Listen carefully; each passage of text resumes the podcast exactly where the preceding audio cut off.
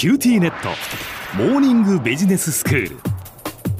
今日の講師はグロービス経営大学院の芹沢宗一郎先生です。よろしくお願いします。よろしくお願いいたします。今回は縁の下の力持ちも進化を続けるというテーマでお話ししていただいています、えー、薬剤師にスポットを当ててまあお話をしていただいているんですが先生前回まあ薬剤師さんのその仕事を今一番その大切な、えー、大きな仕事と言えるのが残薬問題とそして減薬への取り組みというお話でしたよね。はいそうなんですねこの2つがですねまさに医療費を削減するっていう観点からも、うん、それから何よりもその患者さんのですね、まあ、健康をケアするっていう、えー、側面からもですね非常にこの大事だということなんですね。ただですねこれどちらも実現するにはまずはですねその薬をその服用するその患者さん側の、まあ、薬に対する知識とか意識をしっかり持っていただく必要がありますね。これ実はあの薬育って言葉があるのご存知ですか？あの食育ならぬ薬育ですか？そうですそうです、うん、はい。まさにそう薬に対するその知識をですね、まあ、しっかり教育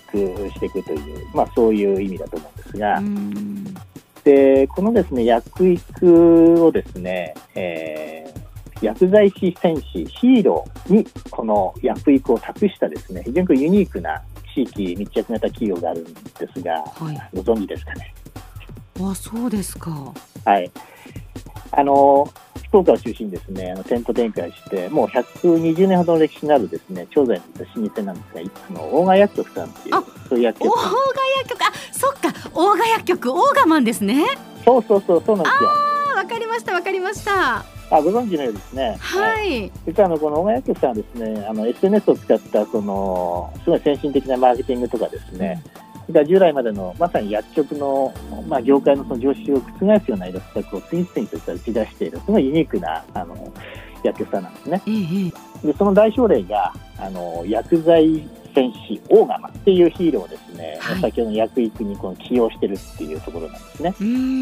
はい、でまずあの重視したのはですね子供に向けた実は薬育なんですね。はい、あのそれはですね処方されたその薬を最後で、まあ、きちんと飲むことの大切さを伝えるというものです。うんで非常にですねすごいなと思うのはですねそうしたこう薬育を受けたあの子どもたちがまさにその両親とかですねおじいちゃんおばあちゃんに向けてえー、もっとずっと健康でいてほしいからこのお薬を全部忘れずに飲んでねってこう発信する実はメッセンジャーになこうなってもらうっていうですねストーリーがそこにあるんですよね。なるほど、えー、特にあの薬をどうしても飲みやせることの多いですね、まあ、高齢者にとってはやっぱ自分の孫っていうのはある意味強烈な意味であの影響力のインフルエンサーになるわけじゃないですか。はいはいはい。えーそういう意味ではその薬局にとっての、まあ、ある意味コアターゲットで高齢者へのですね、うん、えー、インフルエンサーであるまさに孫とか、えー、子供たちにですねオガマンのその熱烈なファンになってもらいながら、うん、その薬育をですね子供からその高齢者にこう波及させていくっていう狙いがそこにあるんですよね。これはすごいですね。えー、まあ本来のそのターゲットコアターゲットは高齢者なんだと。はい、でその高齢者にどうやって訴えかけるかっていう時にお孫さんたちをっていうことなんですね。そうなんですね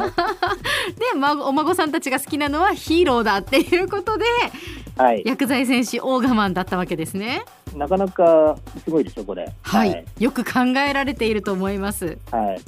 で加えてですね、あの大人に向けた当然薬液という観点でいうと。うんまあ、本来薬剤師っていうのは、まあ、処方量とかですねそれから薬のやっぱ飲み合わせをしっかり確認した上で、うん、えー、状況によってはそのちゃんとお医者さん医師と相談してですね薬を減らすことができること。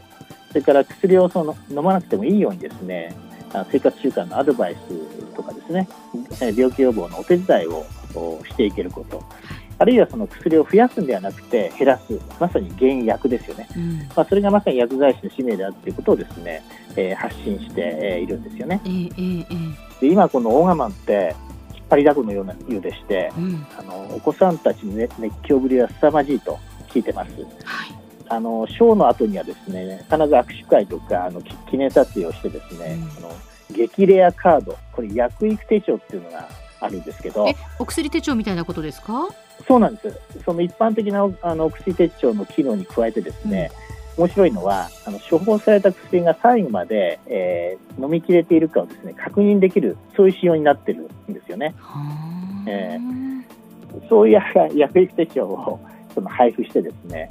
まあ、さらにですね、大釜による発信がですね、そのドゲンジャーズというそのテレビ番組に実は進化してまして、そうですね、これもはい日曜日の朝放送されてますドゲンジャーズ。よくご存知ですね。でこれもあの子どもたちの間で、ね、多くのファンを増やしてですね、もう今も多くのスポンサーがつくように今なっているというそういう状況のようなんですね。うんこのやっぱ地元から生まれたねヒーローたちが戦隊ヒーローたちがいるんですよね。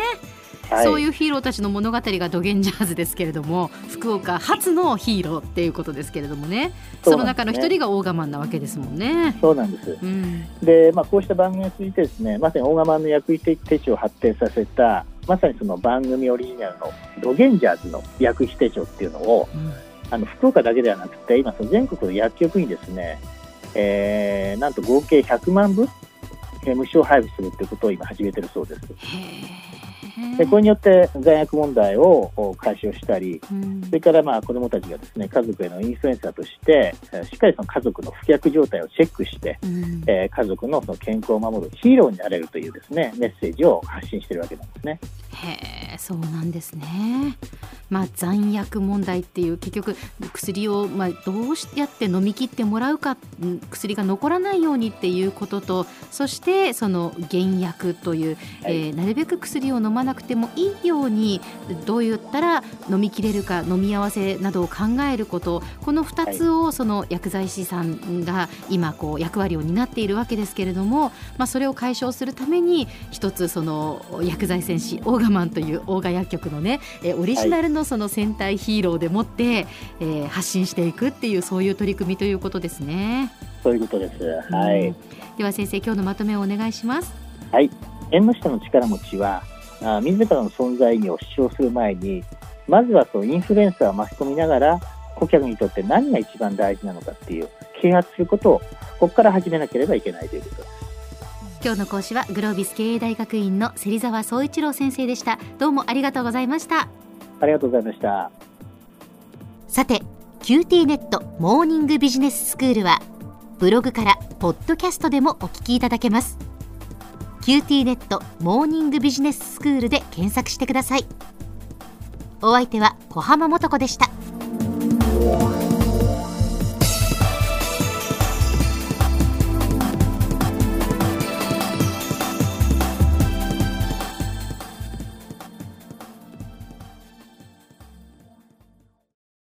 キューティーネット。